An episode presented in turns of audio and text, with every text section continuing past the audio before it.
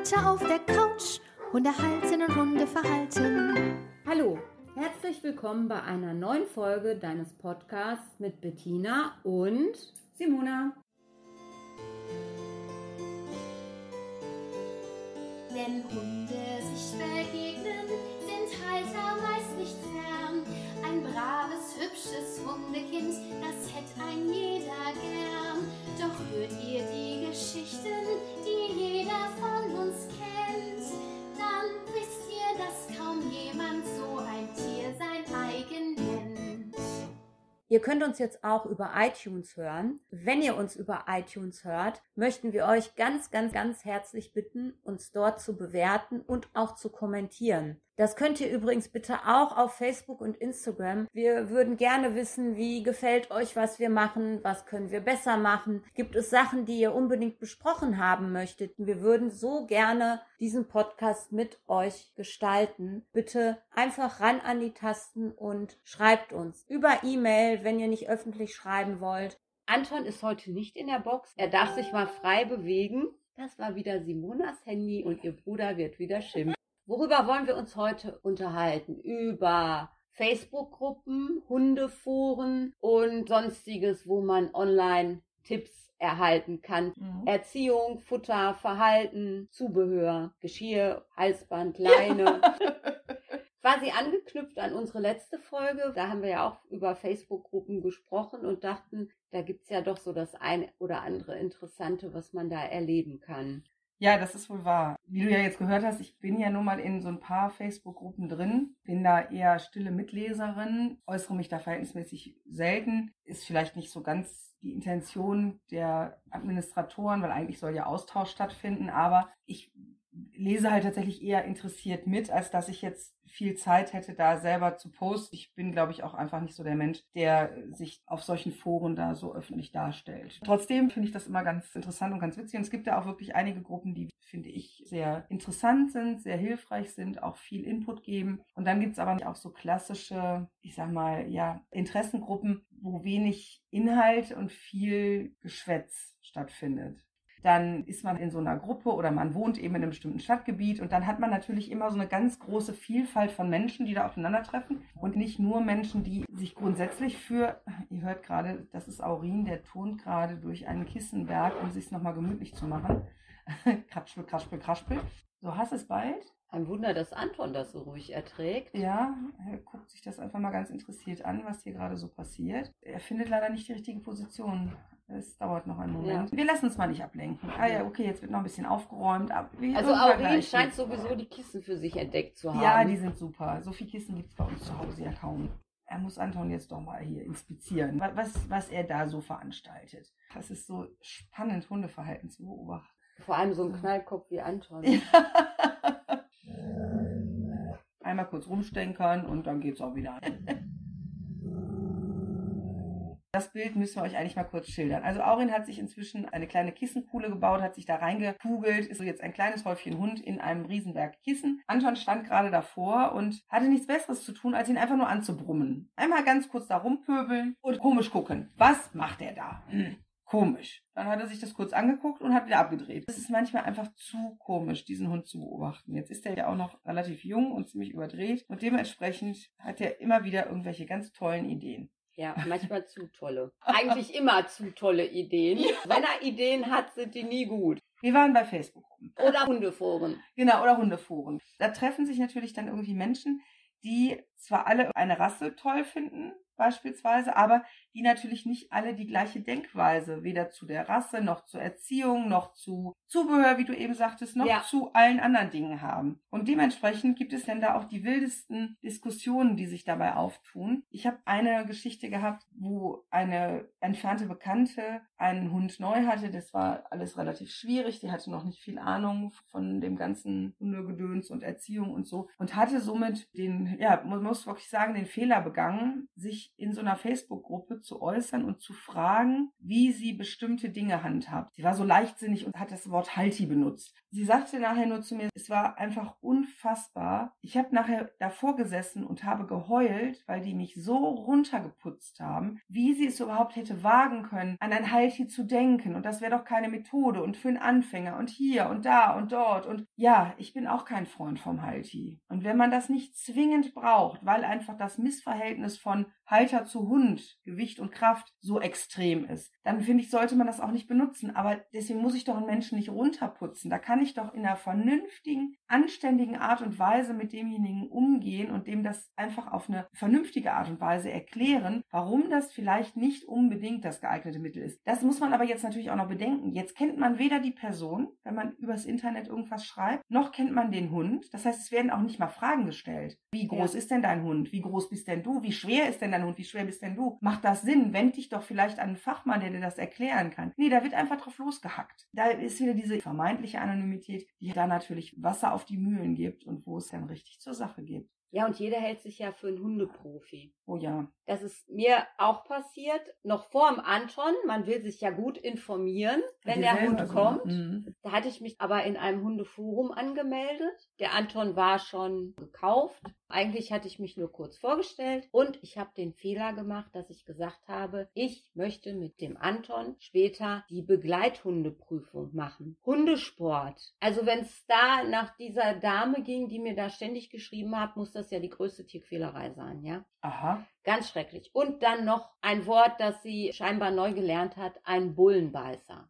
mhm. der ja überhaupt nicht für Hundesport geeignet wäre. Das wäre ja so ganz entgegen seiner Natur, obwohl sämtliche Hunde des Züchters sind aktiv im Hundesport. Also überhaupt nicht untypisch. Ganz viele, auch Kettle Dogs, die im Hundesport geführt werden, die ganzen Hütehunde, die sind in der Regel da noch aktiver vertreten. Ich meine, das Thema hatten wir ja auch schon mal, gerade in bestimmten Sportarten. Oder wenn man jetzt in Richtung Obedience denkt, dann ist klassisch der Schäferhund, der Dobermann, der ähm, Rottweiler da vertreten. Aber grundsätzlich grundsätzlich sehe ich da überhaupt gar keine Problematik drin. Warum soll der das nicht auch leisten können? Es war wirklich das Schlimmste, was ich meinem Hund antun könnte, diese Begleithundeprüfung. Und dann kommen auch so Sprüche wie, sie müsste das zum Beispiel nicht haben, dass sie ihren Hund ablegt und dass der ruhig liegen bleibt. Ist ja ihre Entscheidung. Ja, darf ja jeder selbst entscheiden. Kann sie halten, wie sie will mit ihrem Hund. Bei mir war es so, dass der Anton ja noch mit ins Büro musste und ich einfach gesagt habe, nein, der Anton muss ruhig liegen. Es kann nicht sein, dass wenn ich zum Beispiel zum Druck Drucker gehe, dass der Hund dann durch die Gegend turnt, wenn ich nicht da bin. Er muss lernen, Ruhe zu halten und selbst wenn es mal ein Kommando ist, dass ich sage, jetzt leg dich dahin und bleib da liegen, in manchen Situationen ist es halt so.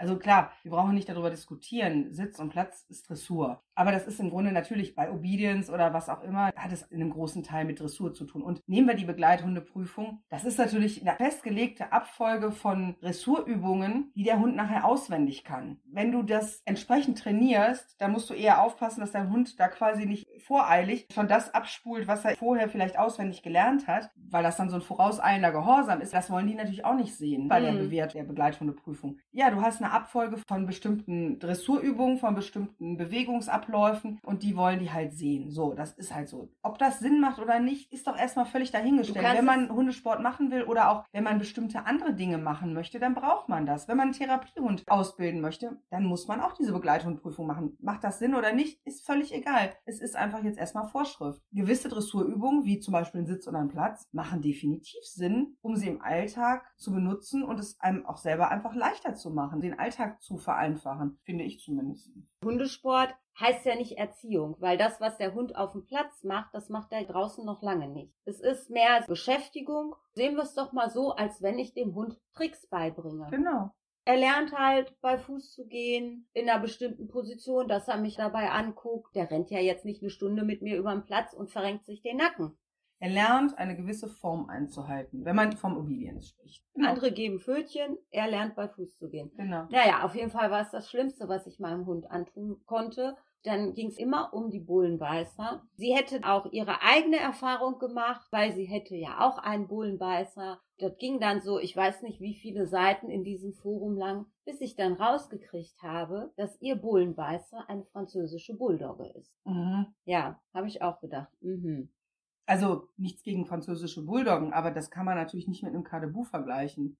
überhaupt mit dem Bullenbeißer grundsätzlich, was immer dieser Ausdruck auch beschreiben mag. Das war so meine Erfahrung in Sachen Foren. Und in diesem Forum habe ich mich dann auch ganz schnell wieder abgemeldet, habe dann später noch mal ein anderes Forum gefunden, die auch eine Abteilung Hundesport hatten. Da wusste ich dann schon, aha, da wirst du nicht ganz so angegangen. Ich bin jetzt nicht mehr aktiv in diesem Forum, aber man war doch dort wesentlich umgänglicher. Wahrscheinlich wurde dann vom Administrator und von den Moderatoren besser darauf geachtet, wie die Leute miteinander umgehen. Ich habe jetzt nicht den super duper massiven starken Hund, aber wenn mir dann jemand mit einer französischen Bulldogge was vom Bullenbeißer erzählt, da habe ich dann schon gedacht, gut, da ist jetzt irgendwie jemand so auf dem totalen Überflug und fühlt sich jetzt wirklich als der Hundeprofi.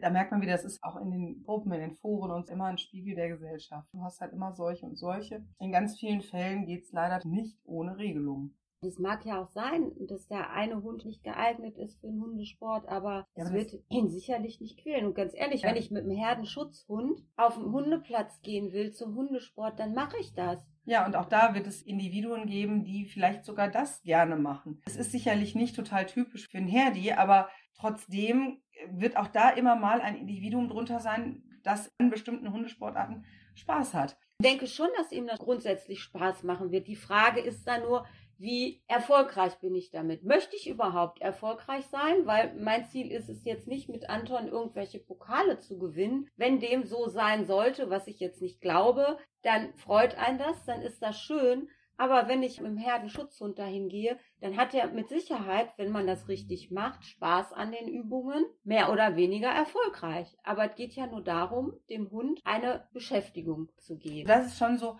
dass der Herdenschutzhund, also zum einen der eine vielleicht sogar eine Begabung dafür haben wird. Das heißt aber noch lange nicht, dass er deswegen auch erfolgreich ist. Begabung Ja. bei einem Herdenschutzhund, speziell in diesen Also ganz Arten- gut wird er auf jeden Fall das Platz und Bleib können. Na, sich einfach hinlegen und bleiben können. Das wird er gut können. Ob er das auf ein Platzkommando hinmacht. Ich habe schon meinen Herdenschutzhund in der Vorstufe zum Obedience gesehen und je nachdem, wie man das anpackt, kann man sogar einen Herdi dazu animieren. Die sind nicht so in der Form motivierbar dafür, aber selbst die kriegen Spaß daran zum Teilen. Also nicht immer, aber der oder die Hündin, die hatte da richtig ein bisschen Spaß dran gefunden, an bestimmten Sachen, an manchen nicht so. Das war völlig legitim, sie einfach auch da so zu lassen, wie sie eben war und das macht einfach auch Bock dann, das mal zu beobachten. Und dann hast du aber auch so mega überaktive, da musst du genau das Gegenteil machen. Da musst du die Motivation, also diese Übermotivation mal rausnehmen, damit sie überhaupt in der Lage sind, sich zu konzentrieren und so. Also es ist halt genau das Spannende und deswegen finde ich, ist der Anspruch, der wiederum auch im Hundesport drin ist, wenn man es denn dann gut macht, und das gilt ja für alle Sachen.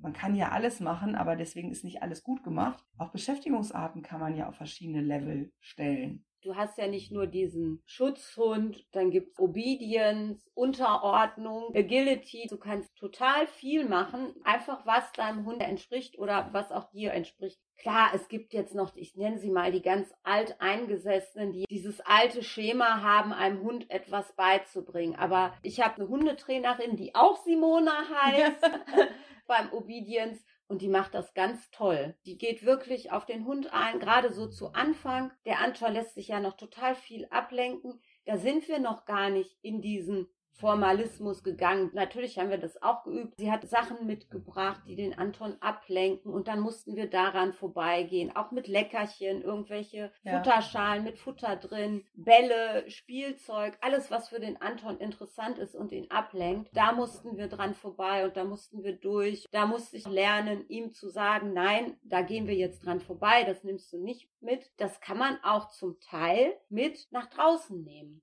solche Übungen. Das hat sie mir dann auch gesagt. Sagt sie, dann machst du halt zu Hause, wenn du die Möglichkeit hast, dann legst du da mal ein Leckerchen hin und da muss er dran vorbeigehen. Das ist ja auch wichtig, dass Genau. er nicht alles aufsammelt, was er unterwegs sieht. Oder zumindest, wenn man sagt, lass es liegen, dass er es liegen lässt. Ja, und das finde ich auch schön, dass sie da nicht so festgefahren ist, sondern dass sie die Flexibilität auch zulässt und das auch mit so viel Spaß quasi dann auch für den Hund macht. Sie hat sich wirklich super viel Mühe gegeben. Wie kamst du im Endeffekt dann auf das zweite Forum? Warum bist du dann trotzdem noch in ein zweites Forum gegangen? Hattest du ganz gewichtige Fragen, die du unbedingt lösen musstest, wolltest, wie auch immer? Nee, das war ja alles bevor der Anton da war. Aber Ach ja, richtig, man genau. wollte ja gut informiert mit den neuen Ah ja, okay, starten. mhm. Allein die Tatsache, dass die ja schon so ein Abteil hatten, wo es um Hundesport ging, war Ja. mir da ja schon klar, okay, die sind nicht so anti-Hundesport. Mhm. Ich war da jetzt auch nicht lange, habe dann mehr gelesen. Mir ging es viel darum, der Anton sollte ja ins Büro mit. Die hatten dann so einen ganzen Beitrag, Bürohund hieß das. Und da gab es ganz, ganz, ganz viel zu lesen, wie die Leute das gehandhabt haben. Viel sind mit der Box ins Büro, dass sie da eine Box stehen hatten für den Hund oder dass es durchaus okay ist, ihn die erste Zeit einfach angeleint zu lassen, damit er weiß, wo sein Platz ist. Da habe ich viel mitnehmen können.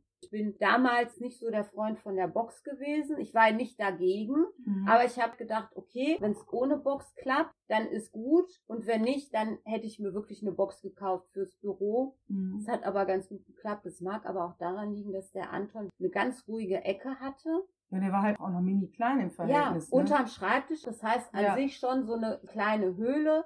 Er konnte da auch nicht raus, weil ich mit meinem Schreibtischstuhl ihm da schon im Weg war. Der hatte da für sich seinen geschützten Bereich. Da ging Mhm. niemand dran vorbei, weil da war direkt die Wand. Da passierte nichts. Es war also für sich schon so eine kleine Höhle, die er da hat. Ja, und das war ja dann auch bei dir nicht lange, ne? Du hattest es ja mal erzählt, waren ja gerade mal vier Wochen oder so. Anton ist im Januar gekommen. Dann hatte ich noch, ich glaube, zehn Tage Urlaub. Dann war ja schon Februar. Ja, Und im März sind wir dann ins Homeoffice gegangen, weil dann kam ja der Lockdown.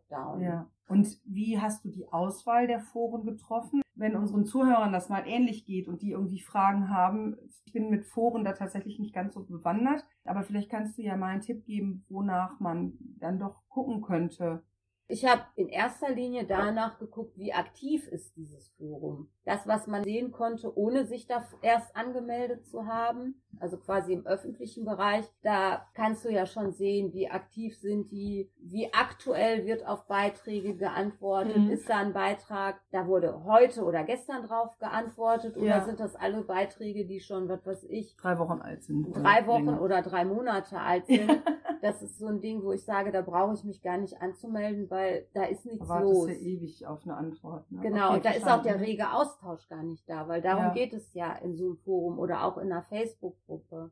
Den Fehler mit der Facebook-Gruppe habe ich übrigens auch gemacht während des Lockdowns. Die Hundeschulen hatten geschlossen. Ja. Auch Einzeltraining war ja nicht erlaubt Ja, ja, für die richtig, Hundeschulen. Dann denkt man sich so, als verzweifelter Ersthundehalter, irgendwo musst du Informationen herkriegen. Und dann hatte ich mich auch nur kurz und deswegen habe ich ja letztes Mal auch gesagt, dass diese Facebook-Gruppen mich nur aufregen. ja, ja, genau. Mhm. Anton war ja schon immer so ein Wirbelwind und meine Frage war einfach, was mache ich? Ich weiß gar nicht mehr, welches Verhalten es da speziell gab. Ich habe dann gesagt, dass ich ihn auch ignoriere. Da wurde ich dann niedergemacht, wie ich einen Welpen, der er ja gar nicht mehr war, ignorieren könnte. Das wäre ja das Schlimmste, was du einem Hund antun kannst, ihn zu ignorieren. Das wäre so grausam, ein so soziales Tier zu ignorieren. Was macht denn die Mutter? Wenn ihr die Kinder, man glaubt es nicht, der Hundemutter gehen die Kinder auch mal auf den Keks, die nerven. Dann werden sie erstmal ignoriert, dass die Mutter sich einfach wegdreht oder weggeht und sagt, komm, mach du da dein Ding, aber geh mir nicht auf den Keks. Wenn das kleine Hundebaby, so wie mein Anton, dann nicht merkt, dass jetzt irgendwie nicht so clever ist, der Mutter weiter auf den Keks zu gehen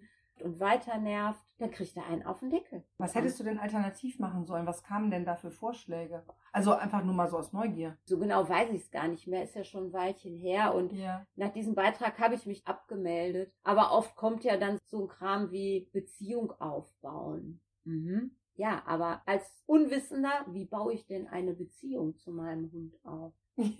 Oder sag mir mal einer, was ist liebevolle Konsequenz? Das ist ein Ausdruck, mit dem kann ich bis heute nichts anfangen. Was, was ist das? Ja. Was, was ist das? Konsequenz ist doch nichts anderes als Strafe. Ich mache etwas, was meinem Hund nicht gefällt. Nee, nee, nee, Moment. Da müssen wir jetzt mal einmal ganz kurz das aufschlüsseln. Konsequenz heißt ja erstmal nur mit Folge. Gutes Verhalten kann natürlich dann also auch eine gute Folge haben. Also ist es keine Strafe. Ein unerwünschtes Verhalten wird dann immer eine eher unangenehme Konsequenz haben. So, und ob unangenehm, da sind wir wieder bei einem Thema, was wir ja auch schon mal angesprochen haben, was ist nämlich das, was für den Hund interessant ist oder Strafe ist, das entscheidet der Hund selber. Das heißt also, ob eine Ignoranz dem Hund als Strafe dient oder ob es vielleicht isolieren ist, ich sage jetzt mal kurz aus dem Raum sperren oder ob es eine körperliche Strafe wäre oder was auch immer das ist ja damit erstmal dahingestellt. Das entscheidet ja im Endeffekt der Hund, was dann tatsächlich auch für ihn unangenehm ist. Deswegen muss Konsequenz ja nicht unbedingt eine Strafe sein. Umgekehrt, nehmen wir mal an, dein Kind tritt dir in einer Tour vor Schienbein. Den Elternteil will ich sehen, der das wegignoriert. Deswegen war ich auch so neugierig, was sie dir stattdessen vorgeschlagen haben. Was soll man denn stattdessen machen? In der Regel wird ja in den Gedanken der Leute, die ja glauben, sie würden mit Ignoranz den Hund nicht strafen, ist ja dann die Argumentation meistens dahingehend, ja, dann musst du das ignorieren. Nein, bestrafen tun wir nicht, wir ignorieren das. Jetzt wurde ja in dem Forum schon gesagt, das ist ja schon die höchste Strafe so ungefähr. Ja. Also wieder ganz anders da muss man sich erstmal reindenken, was soll man denn dann überhaupt machen? Und dann kommst du daher, wie du schon sagst, so als unerfahrener Ersthundehalter. Der eine sagt dir ja, ignorieren, der nächste sagt, nee, das ist die höchste Strafe von allen, der nächste sagt aber wieder, ja, aber bloß nicht anfassen. Und wieder ein anderer, ja, nee, du musst immer nur bestärken, was der Hund Gutes macht. Ja, wie gesagt, der Hund hat aber auch mal tolle Ideen, die nicht gut sind. Was machst du dann? Ja, also, ignorieren. Genau, aber ignorieren ist ja die höchste Strafe, darfst du also ja. nicht. Also von daher, das ist so absurd manchmal. Ich denke, man muss das vom Hund abhängig machen. Ja, und natürlich. deswegen sind diese Facebook-Gruppen und Foren sicherlich in Sachen Austausch okay. Was da so Erziehungstipps angeht, da würde ich jetzt nicht wirklich viel drauf geben. Da fällt mir gerade noch eine Geschichte zu ein, wo du Erziehungstipps im Internet erwähnst. Und zwar habe ich eine Bekannte, die hat auch nicht unerhebliche Probleme mit ihrem Hund gehabt, hat da sehr, sehr hart dran gearbeitet, auch mit Hilfe von der Trainerin und merkt, dass ihr Hund sehr nachdrücklich ist und hat dann die Idee gehabt, sie könnte ja mal solche Erziehungstipps aus dem Internet von diesen Online-Hundeschulen ausprobieren. Das ist ja immer typisch, ne? man sucht mal nach einer mhm. bestimmten Thematik und es dauert dann nicht lange, dann ploppen halt diese ganzen Werbungen auf. Und dann erzählte sie, ja, sie hätte da jetzt das und das ja gehört, war so ein kostenloses Webinar wohl und äh, da gäbe es dann so einen Kurs zu, zu irgendeinem bestimmten Thema. Ich weiß nicht mehr genau, was es war und hat dann auch versucht, diese Tipps, die da gegeben wurden und die da natürlich wunderbar funktioniert haben, logisch, hat sie dann versucht, bei ihrem Hund umzusetzen und dann sagt sie, das hat alles überhaupt nicht funktioniert bei meinem Hund. Ich musste dann so ein bisschen schmunzelnd daneben stehen, weil das ist ganz typisch. Hundetraining ist was Handwerkliches. Man muss direkt im Kontakt sein mit Hund und Mensch. Dann muss man natürlich die Individuen betrachten, das heißt halt auch Hund und Mensch. Wie sind die aufgestellt? Welche Fähigkeiten haben beide? Die dann noch übereinbringen und du musst dir das ganze System angucken. Wie funktionieren die miteinander? Und wenn man dann überlegt, dass irgendjemand ein Schema F im Online-Training, also in einem Filmchen verfasst hat, was auf einen einzigen Hund passt, wo dann nicht mal der eigene Halter dran ist, sondern wo dann auch noch der Trainer mit dem Hund arbeitet, weil das ist ja meistens noch sein so. eigener Hund? Nee, eben meistens nicht, sondern meistens ah, Handhunde. Okay. Denn da hast du nämlich ja dann den sogenannten Trainereffekt. Der Hund kann überhaupt nicht einschätzen, was bei dem Menschen passiert und wird sowieso noch mal viel mehr das zeigen, was gewünscht ist, weil er Sorge hat, es könnte ja irgendwas Unangenehmes am Ende rauskommen, weil er kennt ja den Menschen nicht. Bei dem eigenen Menschen nimmt man sich immer viel mehr raus. Wenn es dann natürlich die Trainerhunde sind, die gut vortrainiert sind, okay, dann ist es einfach nur ein schön gemaltes Bild. Selbst bei einem Kundenhund würde der Trainer sicherlich immer besser dastehen als der Kunde selber, weil die Beziehung ganz anders aufgestellt ist. Das ist halt nun mal so. Da sind wir wieder beim Thema Beziehung. Dann zeigen die halt da irgendwelche Bildchen und das ist dann eine einzige Methodik, die auf alle Hunde funktionieren soll wo dann in keinster Weise individuell auf irgendwen irgendwas eingegangen wird. Und trotzdem wollen sie den Leuten verkaufen und damit natürlich auch das Geld aus der Tasche ziehen, dass sie, wenn sie online diese ganzen Tricks anwenden oder diese ganzen Trainingsmethoden anwenden, dass ihr Hund nachher toll hört. So, was natürlich in 90 Prozent der Fälle nicht klappt. Es gibt immer Hunde, bei denen funktioniert die Methode F und du kannst die einfach blind übertragen und du hast genau den Halter, der perfekt das umsetzt, was der Trainer in dem Video gemacht hat, wo nicht drauf geguckt werden muss und so weiter und so fort. Aber die meisten Hundehalter, die können es ja nicht mal vom Gucken umsetzen. Das hat nichts mit der Dummheit des Halters zu tun, sondern das hat einfach damit zu tun, dass viele nicht abgucken können, was sie sehen. Die Problematik hast du ja nicht nur bei dem Unterbrechen von unerwünschtem Verhalten, sondern du hast es ja genauso beim Bestätigen von erwünschtem Verhalten. Und das ist ja auch genau das Schwierige daran, dass man lernt zu erkennen, wann ist der richtige Moment und was will ich wirklich haben und was belohne ich. Ich nehme mal ein ganz banales Beispiel, dass unglaublich viele Hundehalter ihren Hund, wenn sie ihn zurückrufen, erst vor sich hinsetzen lassen und dann belohnen. Wenn ich dann frage, wofür belohnst du denn gerade deinen Hund, dann ist unweigerlich klar, Er wird natürlich für das Sitzen belohnt und nicht für das Kommen, weil das eigentliche Verhalten, was ja belohnt werden soll, ist ja deutlich vorher schon passiert. Dazwischen sind ja dann nochmal im Einzelfall Dinge passiert. Und das ist für den Hund natürlich nicht verständlich. Anton und mich kämpfen gerade um meinen Schuh. Danke. Wir haben in dem Moment eine Belohnung für ein anderes Verhalten als das, was wir eigentlich belohnen wollten. Das Sitzen ist ja nicht falsch. Das ist ja das, was der Halter in dem Moment möchte. Und Sitzen wird ja dann auch immer ganz toll. Aber deswegen wird er nicht toll zurückkommen. Und das ist ja das, was der Halter eben in dem Moment gar nicht durchblickt oder nicht unbedingt durchblickt. Das sind Dinge, die kann der Online-Hundetrainer, der Trainer im Fernsehen, kann das alles überhaupt gar nicht sehen, was der Halter vielleicht noch für Dinge einbaut, weglässt und so weiter und so fort. Und deswegen klappt es bei so vielen dann eben nicht. Ich merke das beim Anton, das ist ein Augenblick, den ich entweder gepennt habe oder grundsätzlich falsch abgepasst. Es gibt natürlich Methoden, diese Zeitpunkte auch zu verlängern, damit man länger Zeit hat zu belohnen. Das muss man aber auch erst lernen und das wird in der Regel nicht in diesen Online-Trainings gelehrt. Wie kann ich erreichen, dass obwohl ich meinen Hund prompt belohne, er trotzdem zum Beispiel das Leckerchen erst ein bisschen später bekommt? Das sind eben so Dinge, wenn man das nicht weiß, wie soll man darauf kommen? Und da kommt man auch nicht drauf, danach zu fragen. Gerade wenn man einen schnellen Hund hat, so wie du den Anton, dann bist du einfach darauf angewiesen, dir mehr Zeit zu verschaffen. Anders geht's gar nicht. Ja, hoppsala. Hast du denn schon mal versucht, irgendwie sowas auszuprobieren, was du im Fernsehen gesehen hast? Oder auch in so einem Online-Training, freien Webinar oder so? So ein Online-Training habe ich nie gemacht, weil mir irgendwie von Anfang an klar war, dass das nichts bringt. Ich habe vorm Anton, jetzt war das gerade noch Dezember, Weihnachtszeit ist ja sowieso nie viel los. Da lief im Fernsehen rauf und runter der Welpentrainer. Den habe ich mir dann angeschaut. Eins habe ich ausprobiert, wie ich dem Hund abgewöhne, auf die Straße zu rennen. Der Hund geht über die Bordsteinkante hinaus und ich, ich übertreibe jetzt mal, spring quasi wieder davor und sage, nein, das sollst du nicht machen. Ich weiß gar nicht, ob das funktioniert hat. Offensichtlich hast du es nicht weiter betrieben. Nee, also weil nicht so gut funktioniert zu haben. Er bleibt oft sowieso stehen an der Bordsteinkante. Rennst du dann sofort auf die Straße? Nee. Ah, also das kriegt man im Zweifelsfall auch einfach dadurch hin, dass man den Hund grundsätzlich an sich selber ja orientiert und er dann lernt, okay, wenn mein Frauchen oder mein Herrchen stehen bleiben, dann bleibe ich wohl besser auch erstmal stehen. Was ich, bevor ich das ausprobiert hatte, auch gemacht habe, dass ich ihm von Anfang an, wenn wir Richtung Bordstein gegangen sind, halt gesagt habe, er soll stehen bleiben.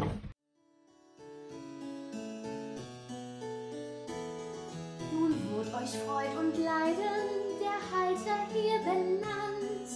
Sagt, euch in einer der Geschichten selbst erkannt? Diese Folge wurde abrupt von Anton beendet, der der Meinung war, so, ihr habt jetzt genug geredet, jetzt bin ich dran. Und er musste dann lernen, dass kleine Hunde besser ruhig sind, wenn Erwachsene einen Podcast aufnehmen. er hat es relativ schnell kapiert, hat aber auch andererseits seinen Willen erreicht, weil diese Folge hat damit sein Ende gefunden. Und wir kommen direkt zum Mythos der Woche. Mythen rund um den Hund. Ein Hund darf nicht auf die Couch und auch nicht ins Bett, weil sonst übernimmt er die Herrschaft über Haus, Hof und Menschen. Wahr oder falsch? Heute darf ich ausnahmsweise nicht nur den Mythos, sondern auch direkt seine Auflösung sprechen.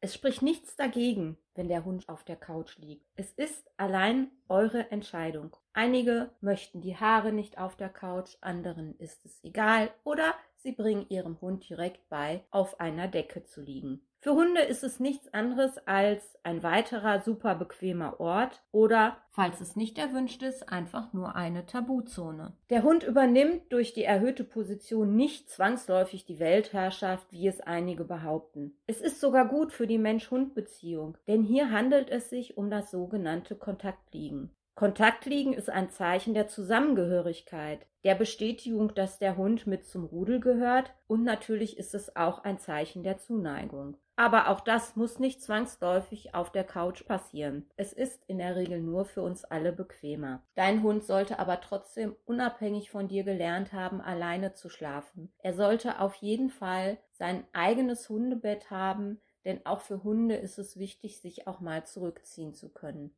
Du solltest auch beobachten, warum liegt dein Hund neben dir? Ist es wirklich dieses Kontaktliegen, was ich vorhin angesprochen habe, oder will er dich kontrollieren? Das heißt, wenn du aufstehst, kriegt er sofort mit, dass du weggehst, läuft er dir hinterher, guckt, was du machst. Dann solltest du dir überlegen, ob du hier vielleicht noch an anderer Stelle mit fachkundiger Hilfe ansetzen musst. Auf jeden Fall gilt auch hier, dass du das Sagen hast. Runter von der Couch heißt runter von der Couch und bedarf keiner Diskussion.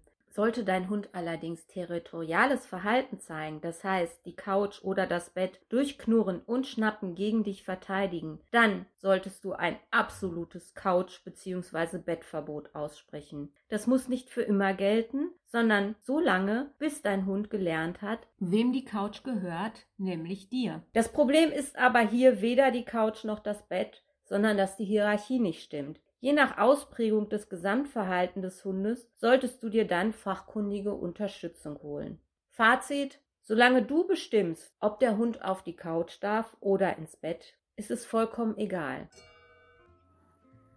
Und wieder einmal ist eine Folge zu Ende. Danke fürs Zuhören. Wenn es euch gefallen hat, abonniert, bewertet und kommentiert uns auf den entsprechenden Podcast-Plattformen. Folgt uns auf Facebook und Instagram unter Hundehalter auf der Couch oder schreibt uns eine Mail an hundehalteraufdercouch.gmx.de. Wir freuen uns darauf, auch eure Anregungen, Kommentare und Geschichten in unserem Podcast einbringen zu dürfen. Jeden Freitag hört ihr Neues, Lustiges, Spannendes und Interessantes über Hunde und ihre Menschen. Habt bis dahin eine gute Zeit. Wir freuen uns aufs nächste Mal. Tschüss. Tschüss.